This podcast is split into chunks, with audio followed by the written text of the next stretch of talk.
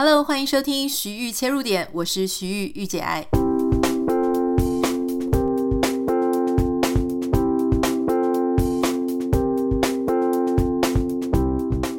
Hello，欢迎你收听今天的节目。我今天真的非常的兴奋哦，因为我真的好久好久好久没有录节目。然后你就会说不会啊，你上个礼拜不是还有录一下节目吗？事实上，上个礼拜。呃，那一集节目是我之前六月的时候就已经采访完了，所以它算是预录的。那我为什么那么久没有录节目了呢？原因是因为我在今年七月五号生日的时候，当天就出现了 COVID 的症状。那为什么说当天出现 COVID 的症状？是因为我那一天呢，就身体非常不舒服。可是，一开始一直验，我就一直怀疑说，我应该是得 COVID 了。可是那个时候我怎么验？我验了两次，都是啊、negative，都是阴性。可是我就觉得超怪，所以我就开始直接就吃流感药。然后终于在第三天的时候，真的就验出是阳性。好，那我要跟你讲这个故事呢，就是其实今天。我真的很情绪很激动，因为大家知道你 COVID 的时候，我不知道每个人的症状是怎么样啦。有些人因为很轻症，有些人甚至是无症状。那你现在听我们的节目，我不太知道你会不会觉得我现在声音还有一点鼻音。我是属于那一种症状比较久，然后一开始症状我是觉得还蛮蛮糟糕的，可是那个糟糕又还没有到需要送医，可是后面就是持续的咳嗽很久。虽然说我一开始，呃，很快就转阴，就从阳转阴，可是阳转阴不代表你就没有症状了，就是我整个鼻音，然后烧声非常的严重。这个事情是这样子的，其实，在六月底的时候呢，因为大家知道我今年从三十九岁转四十岁，那人在这种生日啊转一个十位数的时候，你就会。有很多想要分享的心情，所以我之前六月的时候，我就一直在想说，好，我生日的时候呢，我要来呃主持一集节目，是跟大家分享四十岁的呃心情跟心声。结果因为七月三号那一天，我就是临时被抓去参加了一个活动。我之前其实都很得意哦，呃，COVID 已经两年多，美国曾经这么严重，然后我都觉得说，天哪，我们该不会是天选之人，根本就不会中吧？或是另外一方面，就说可能我们朋友也是太少了，所以就呃一直都没有确诊。那我先生因为台湾有一点事情，所以他在六月底最后的时候，他就又回台湾了。然后那个时候呢，呃七月三号我就参加了一场台湾的侨务活动。那那一场活动，呃，本来也没有要参加，但是因为后来我未来的学校南加大呢，我们有一桌，那大家就互相揪说，哦，就是要来捧个场啊。台湾有一些什么国防、政治、外交委员，他们来美国，然后我们就说，哦，好好好，那大家就一起去坐那一桌。那应该就是在那一场活动上，因为除了那场活动，我平常真的没有社交活动，所以就在那个活动上，我们大家就很开心啊，聊天啊，吃饭啊，然后呃，当然还是有戴口罩，可是因为是饭局嘛，大家都一定会拿下口罩，而且上去唱歌什么的，就很嗨。回来七月三号也还好，是七月五号那一天早上中午的时候，我有一个在这边的一个好朋友就帮我过生日。其实也都还好。后来到七月五号的晚上，就我生日那天晚上，我就开始觉得，嗯，我的声音是立刻瞬间的就消失了。我觉得好像那种童话故事里面，就突然被那个巫婆毒哑了嘛，就是还是人鱼公主，反正就是声音突然完全消失，发不出任何声音，然后呢，就开始一直狂咳。啊、呃，还有一点点微微的发烧，好，那但是不是很烧，就大概三十七点八、三十八度这样，嗯、微微的烧，然后开始全身非常的倦怠，然后我就想说，天哪，不会吧？这是感觉蛮像 COVID 的症状，因为你突然之间从有声音到没有声音，我觉得这是一个非常大的不同，所以我当天晚上我就开始直接家里还好有备着那个流感的药，我就直接吃流感的药，然后那一天。我有点忘了礼拜几了。那总之，我第二天呢，就是赶快测我有没有啊 COVID，结果就是 negative。那你 negative 的时候，我就想说，那可能我是只是一般的感冒。好，那但症状很不舒服，所以我就一直在吃那个综合感冒药。然后就睡觉，因为那个感觉会非常非常的想睡。但想睡的时候，你就又不太知道说到底是 COVID 的病情的想睡，还是你是吃药的想睡。然后我那个时候就开始看，就说医院说万一是 COVID 或者不是 COVID。可是其实在美国，我后来发现也我也是这样听很多朋友讲了，因为我们有很多朋友真的也都确诊过。他们就说，其实，在欧美呢，现他们就是你得 COVID，OK，就是啊，如果不是很严重的话，你就在自己家里慢慢的让他自己痊愈，然后就好了。好了之后呢，再遵照大家的指示，哦，几天什么什么的，你就可以出门。结果到了第三天呢，我真的是整个鼻子就是流鼻水，然后鼻塞非常的严重。然后我心里就想说，今天如果鼻塞成这个样子，哈，流鼻水这么严重，应该是病毒浓度很高吧。我就那一天我就再测了一次，哎，结果就真的出现两条线。啊，出现两条线的时候，我就赶快啊，就是美国这边的确诊啊，就说你会去找你的保险的医院嘛？那我们我保的医院是 Kaiser 的系统，所以我就赶快上 Kaiser 的网站。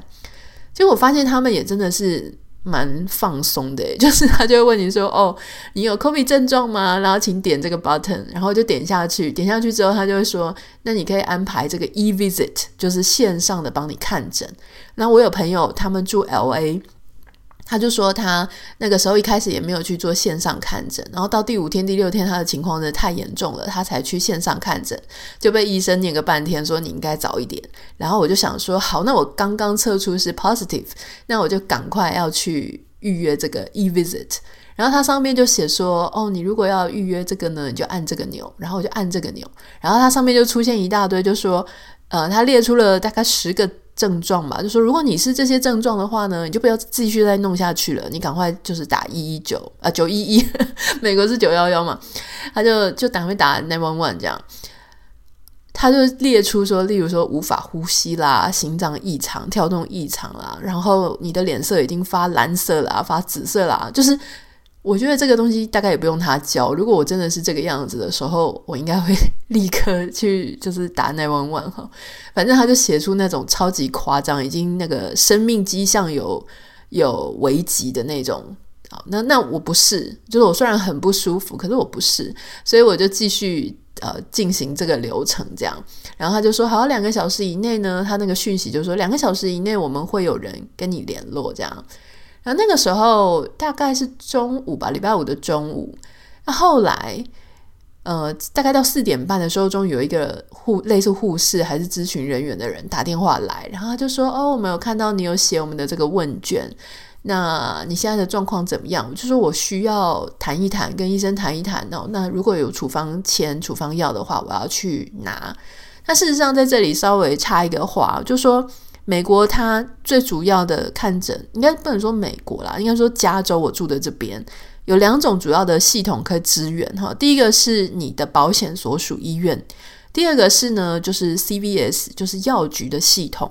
那他们现在因为真的太多人得了，所以其实药局它也会开放未来三天的时段，然后你还是要 make appointment，然后呢你就可以开车开过去。呃，可能是 drive through 吧，就是是那种开车直接靠窗，然后他会帮你测测出，如果你是 positive，他就帮你开药。有两种系统，可是那个系统我也是完全都挂不到。我家方圆大概十六公里内的药局全部都被 book 满了，所以我也没有办法走那个系统，我就继续吃我自己的流感药，然后等着我的医院跟我联络。然后那个小姐呢，她就跟我说：“啊，我会帮你看看现最呃这几这个，因为那时候已经礼拜五四点半，她就说我会帮你看看今天还有没有人可以呃跟你就是讨论这个事。”然后她就说：“你等我一下。”然后我就在线上等等等等等等等等等等，然后她就跟我讲说：“哦，因为现在已经快要下班了，所以今天没有人可以跟你谈这件事。”然后他就说，呃，明天跟后天因为是周末，所以也不确定有没有人能够跟你谈。那最慢我们可能下个礼拜一或下个礼拜二会跟你联络。然后我就心想说什么？我礼拜三就很不舒服，然后礼拜五测出来是 positive，然后我要等到下个礼拜二才会有人还能线上跟我就是看诊，但也没有其他办法，我就说，嗯，好吧，那我最近我这几天我可以先吃流感药吗？我还这样问他。然后他就跟我说：“嗯，我不能推荐你吃流感药哦，其实可合理啦，因为他就说他没有啊、医，他没有医药就是开处方贴的这个背景，就他不是医生，他也不是护士，他只是打电话来跟我预约的，所以他不能给我这种相关建议。然后我就想说，好吧，你不能背责任，我其实也可以理解，那我就继续吃我的流感药，我自己为我自己负责嘛。那我那时候真的超级不舒服的，所以后来呢就挂了电话，我就继续吃流感药。我觉得后来好险，就是呃，其实我好像人家后来跟我讲说，我算蛮快的，因为我礼拜五确定是确诊，然后在礼拜天的晚上还是礼拜一，我就在测的时候就已经转阴了。那就像我刚刚讲的，虽然它转阴了，可是呃，我还是很不舒服，各种症状这样。呃，我就在家里。后来呢？我到底什么时候才接到他们的电话？大概是礼拜二的时候，礼拜二的下午吧。然后就又有人打电话来，就说：“哦，你上个礼拜有说你是 positive，那现在的情况怎么样啊？”我就跟他讲说：“哦，我已经转阴了。”他就说：“哦，good for you。”然后很开心，他就说：“哦，那就交代一下，说多喝水啊，多休息啊，那就这样子了，拜拜。”呃，我不太知道，就是大家在台湾或者在其他地方确诊的，你的。就医的经验是怎么样？但是我有台湾的医生朋友，因为我写在脸书上嘛，他们就蛮担心的，就会问我说：“我吃了什么药啊？呃，做了什么处理啊？”然后台湾的医生就非常的惊讶，说：“哈，真的吗？就这样吗？”非常的感觉好像非常的。呃，放松的在在做这个事情哈。那当然啦，美国这边也有他自己的一些规定，好，但是在规定感觉也是蛮欢乐的，就是他会跟你讲说，哦，你如果有症状，好，或是你确诊的那五天，请你自我隔离，不要去跟别人就是互动这样子哈。那五天之后呢？那我有一个朋友，他也是家里的小孩也是确诊，那他说他们那个医院写得更仔细。我刚刚不是讲说。有症状的那一天，好，跟确诊已经又隔两三天了。那他们的医院是说，是症状出现的那一天算是第一天，好，所以你自己自我隔离五天。那接下来呢，再五天你是戴着口罩出门，好，所以总共十天。十天之后呢，你就可以不用戴口罩，你也可以出门。我觉得这真的太欢乐了。我说那个太欢乐是有一点。我真的是也是蛮无奈的，我也不知道说，因为你知道吗？以我们自己的经验啊，每个人可能不一样。像我十天过后，我其实身体还是很不舒服啊。可是如果以他那个规定，他的想法是说，嗯、你的病毒的浓度应该已经不足以去传染给别人了，这是他们的背后的一个逻辑了。那总之，我就是在还不舒服的时候，其实我都在家。那这段时间。就我就觉得体验了这个美国的确诊经验跟台湾的呃朋友他们的经验，其实对比起来真的蛮不一样的哈。那我觉得更有趣的事情是，我不知道台湾大家家里会不会准备流感的药。那我家那个时候还蛮幸运的，我准备了两三种不同的流感药，然后那时候所以就不用出门，然后就可以直接服药。那就在台湾的时候，我觉得。直接服用成药没有处方签，好像是一种不是很安全的行为。可是，在美国，因为大家真的比较不会随时依赖医疗系统啊，就是不会直接进医院，不会直接挂号，什么急诊是不可能，因为这超贵的。还有就是大家没有那个习惯，所以其实。反而是每个人在自己的家里都会有一个呃医药柜，那里面就会有各种什么头痛药啊、呃感冒药啊，各种的药品，其实随时就会准备。然后更不用说是体温计或是什么血氧计。所以我这个时候，呃，我在美国确诊的时候，因为家里没有其他的人，所以我又要一个人，我还要照顾狗。那其实我先生他因为在台湾是家里有一点事情，他很不得已，他必须要在台湾，然后他就是只好跟。朋友讲说，哦，每天都记得要传个讯息或者打个电话给我，看看我有没有回应。如果没有回应，他怕我在家里就昏厥了或者怎么样了，就要赶快处理这样子。所以他呃，所以我那个时候其实就买了血氧机啊，时不时的就在那边量我自己的血氧。那我觉得这两个地方是真的蛮不一样的啦。那我也很感谢，就是说。有很多朋友，那比方说朋友，他们就是我有至少有两组朋友，他们对我真的还蛮照顾的。其中一组呢，他们就跑来我家，也不会，他就是把东西放在我家门口，因为大家也都怕怕的嘛。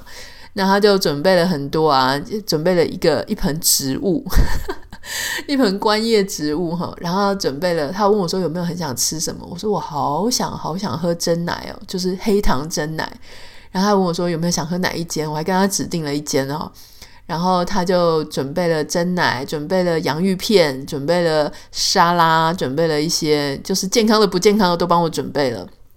可是说真的，我记得我在确诊的那一个礼拜内，我其实是都吃不出味道的，我其实是失去嗅觉的。然后我那个时候才很认真的在思考说，诶，嗅觉是真的会影响味觉，不完全，但是会。失去很重要的部分，就是你吃一个东西，比方说他们给我的洋芋片是松露洋芋片，然后你就会发现，你虽然吃嘴巴，你的舌头吃得出洋芋片脆脆的感觉，可是你是完全闻不到什么松露的味道的。好，那或是说，其实像那个黑糖珍珠奶茶，你不要以为说我们平常喝珍奶是用舌头在喝哦，就是那种整个。感官的享受其实不只是舌头，因为在我这一次呢，呃，不是灵肉分离啦，就是嗅觉跟味觉整个分离的之后，我就发现其实嗅觉真的好重要哦。因为当我在喝这个黑糖蒸奶的时候，我是完全闻不出黑糖的香味啊。你说那你可以吃什么呢？我只感觉到出感觉得出来这个、呃、珍珠 QQ 的感觉啊，甚至连那个奶茶。那种奶茶的味道都消失了，就是你可可能感觉得出辣，可能感觉出苦或酸，可是你是没有那种食物的香气，所以那个真的很痛苦，那个会让人家呃食欲就真的是减低很多。虽然我还是会逼着我自己要吃一点东西，因为我在吃成药嘛，但是呃那个食物的美感度美呃不是美感美味程度呢就差了很多。那我还有另外一组朋友呢，他就是送上了韩国的参鸡汤，因为他们是韩国人，然后就特别自己还煮了参鸡汤。他就跟我说，哦，他们韩国人呢是只要在呃工作比较繁忙的时候，身体比较需要照顾的时候，一定会吃那个参鸡汤。啊，大家可能在超市会看到那种韩国卖那种已经呃那个叫什么素食包，或者是已经调理好的，像 Costco 好像有卖。可是，诶，其实你如果是自己煮的话，不会很困难。参鸡汤其实像呃，我自己在美国，我常用 We 嘛，我不知道大家现在在收听。如果你是美国人，呃，我们有一些生鲜的外送的服务平台，那它上面就会有一些专门是炖汤用的老母鸡。那炖汤用老母鸡的差别差在它其实比较小一点，哦，它的这个体积比较小。那它的肉质呢也没那么多哦，它的肉不是说像那种一般肉鸡肉很多，它就是肉比较少，所以其实你不是为了吃肉在吃那个的，你就是为了要让它拿来炖鸡汤。好，那这个炖汤的老母鸡，呃，我是这样做啦，就是炖汤的老母鸡呢，我会加一些人参，好，人参你可以是切片的，或是那种一条，就是没什么修剪的那一种，呃，放在里面，然后你加上，我会加上枸杞。那韩国的做法好像没有加枸杞，但他们会加红枣。那最重要的事情是，你要在鸡的这个，因为鸡的内脏已经被清空了，所以你会在鸡的这个壳里面，就是那个怎么讲，就是它的内脏的位置，你会加呃这个糯米。好，你会加糯米，然后可能会塞一些蒜头，塞一些红枣进去。然后呢，我会放在快锅里面，就是 Instant Pot。我会在这个快锅里面，我就设定六十分钟。那六十分钟出来，当然你要加水了哈。那你如果是用快锅，它是不需要盖超过鸡肉的。但是你如果是大桶电锅，可能要，嗯，可能不太一样哈。所以我是用快锅，然后去炖这个鸡汤。这个鸡汤呢，你我是设六十分钟，六十分钟之后呢，你就会发现说，哦，整个那个糯米它也已经熟了，然后你可以用汤匙去把它挖一挖，然后把这个骨头，如果你可以把鸡骨头去掉，或者把肉剥一剥出来之后呢，呃，韩国人他们就喜欢喝那个汤，喝那个汤之后呢，那糯米会散在汤里面，它就会变成一个糯米粥。那当然你在喝的时候，你也可以加一些青葱。我觉得那个真的是非常的好，非常的棒。我很感谢我那个朋友，他就炖了这个，炖了之后我觉得很好吃，所以后来我就自己学自己做。这今天也跟大家分享哈。我觉得韩国的生鸡汤，但我不知道这是不是只能说那是他们的。可是台湾的做法的鸡汤好像比较少，我们比较没有听过说把什么糯米还是米塞在鸡的里面啊、我觉得大家的做法可能不一样，都都蛮棒的。那这段时间也非常感谢，就是朋友啊、网友啊、工作的伙伴上面，呃，对我的各种体谅啦。因为其实我还有一个东西呢，应该要交了，但是还没有交给人家。那这个东西也是跟啊、Podcast 有关系。但是因为我失声到今天，今天我在想说，嗯，好像虽然还是听得出来有鼻音，可是真的比前几天好多了哈。所以你看，我就已经整整两个礼拜了，还在鼻音还是蛮严重的。所以还没有办法做这个工作，但是我觉得他们真的很包容，还跟我讲说，呃，等到我痊愈，等到我康复，觉得什么时候可以处理就再处理。我觉得真的是太感动、太贴心了。那今天结束之前呢，我当然要跟大家分享，因为我实在病得很惨嘛，就是一个人在家里，但是那种讨厌的感觉是你都觉得你已经快要好了，然后我也停止吃药了哈，停止吃流感的药。结果呢，而且也转阴了啊，但是他就时不时你又会觉得，呃，又咳嗽了，然后又鼻音了，而且我那个时候哦，忘了刚忘了跟大家讲，我除了失去了我的嗅觉，然后很很惨之外，我还有那种很严重的很嗜睡，然后很脑雾的状况。好，那个嗜睡就是你你就是。随随时都在想睡觉，你只要坐在沙发上，你不小心就睡着，一天可以睡十七个小时，诶，这对我来说是蛮夸张的事情，因为我不是一个睡眠时间需要很长，但他就是一直一直让我想睡觉，所以我那个时候几乎，我现在不是在修一个心理学的课嘛，我那个时候也没办法念书，也没办法考试，根本没办法做作业，所以我那个礼拜简直是在一个完全放弃的状态，那脑雾就是。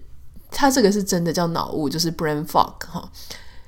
嗯，脑雾的状况，如果你没有亲身经历过，可能会有一点难理解。好，但是如果你曾经经历过那种，就是你好像头晕晕、脑重重，然后头很痛，然后你什么事情都想不起来，感觉好像有一个有一层雾，就是让你想不起来东西，也没办法思考，你头脑就是僵在那里，好像被 frozen 了，被。冻结在那边，就是那种感觉。好，那我躺在沙发上，我就一边又想睡觉，一边又脑雾，然后完全什么事情都不想想。我那时候就甚至还怀疑说，我到底是现在才脑雾吗？还是我从小就是脑雾呢？那个时候我躺在沙发上胡思乱想，我就想说，该不会我从以前就已经就不太。脑子不太好使吧，我就自己乱想一大堆这样。那我现在稍微比较好一些了，我就觉得说，哦，对对，那真的是那一段时间的一个很特殊的现象。我现在有比较可以思考事情啊。在这段过程当中呢，我觉得好险哦，有有一些韩剧，我看了一些剧，我觉得蛮好看的。特别值得跟大家分享的是，呃，非常律师与英语哈，呃。可能有很多人已经在新闻媒体上看过了，那我就是自己也是，我是我其实很讨厌去追那种还在播的韩剧，因为他现在是在 Netflix 上面嘛，呃，每个礼拜呢三跟四他会上新的两集，现在应该是播完第六集，现在是到第七集了。那我不太喜欢，我喜欢那种他已经全部都上上去了，这样我就要追就可以很一口气很爽快的把它追完。但因为我那个时候就是。病恹恹的，我就只能看啊一些不要动脑的，所以我那时候就开着电视呢。我本来想说，哦，它的封面好像蛮有趣的，我就只是点开来看一下，没有想到就停不下来，真的是蛮好看的。他是在讲说，嗯，韩国啊，韩国的一位。律师，那他是有自闭症，好，他是天才，但他是自闭症。那他的一些生活，他的一些工作，蛮邪趣的，蛮有趣的。然后演员演得很好，我觉得剧本写得也很好。那我有一些律师朋友，他们说，哦，这里面的一些律师，呃呃，法条那是做过功课的。当然，我有另外一些律师朋友觉得说，嗯，里面不是很合理，这样哈。那。目前来听到现在呢，大概呃称赞的都多过于觉得不太好的，所以其实如果你有兴趣的话呢，最近这一部是真的很好看，《非常律师禹英语》。那我最近才刚看完另外一部叫做《再婚上流》，如果你有兴趣，那个韩国的狗血片。它也是很多啊，但是我觉得有一个女生，我看到她的评论，我觉得非常有意思哦。她说，台湾如果在拍什么上流社会呢，好像他们住的房子也没有特别好，是比较好一点的大楼或好一点的公寓，然后穿的衣服都好像是只是要去喝喜酒，也没什么特别。可是韩国这种，他们最近不是有拍非常多类似上流豪门生活的，他们的房子、他们的衣服、他们的包包以及他们的呃人人物设定，是真的就很有钱的那个样子，所以你不会看到觉得说哈。就是很跟现实很脱节，这个也叫上流哦，不会有这种感觉。那这个是金喜善演的，我觉得他演的也真的蛮不错。那这一集这个再婚上流目前是就他已经结束了第一季，那有八集，所以很紧凑啦哈。那也看得蛮大快人心的，只是最后最后我有一点点不是很满意，是虽然是快乐的 happy ending，但那个 happy ending 不知道为什么总让我觉得。不是很合理，那大家就会说啊，你这样子到底是有推荐还是没有推荐这一部？哈，我觉得它真的是可以看。我觉得我虽然这样讲可能会有一点得罪一些人，但我觉得它比啊妈别闹了好看很多啦。妈别闹了呢，有一些人很喜欢，我知道，但是对我来说，我觉得比较不是我的菜啊。原因是因为呃，他的台词我觉得有时候真的太拖了，就是。太刻意的去搞笑，或是太花太多篇幅在讲一些其实他没有无助于这个剧情推进的一些过程，我就看了觉得有一点就没有办法把第一集看完哦，我不知道你现在有没有看，或者你看的感觉怎么样？但我尊重每个人有不同的感觉。那如果你有跟我一样的感觉，也欢迎你跟我分享哦。好，今天就是跟大家分享一下我的近况，呃，为什么更新的这么少？以及美国的确诊跟台湾确诊的状况可能不太一样，我不知道台湾的，但是我是跟大家分享美国的，以及两部好看的韩剧。如果你有任何想要跟我分享的，或者想要私讯给我，欢迎你可以私讯到我的 Instagram 信箱 Anita 点 Writer A N I T A 点 W R I T E R。好，那也请大家帮我们在这个 Apple Podcast 跟 Spotify 留下五颗星哈，感谢你，我们下次再见。希望下一次我的鼻音就不要那么重了，拜拜。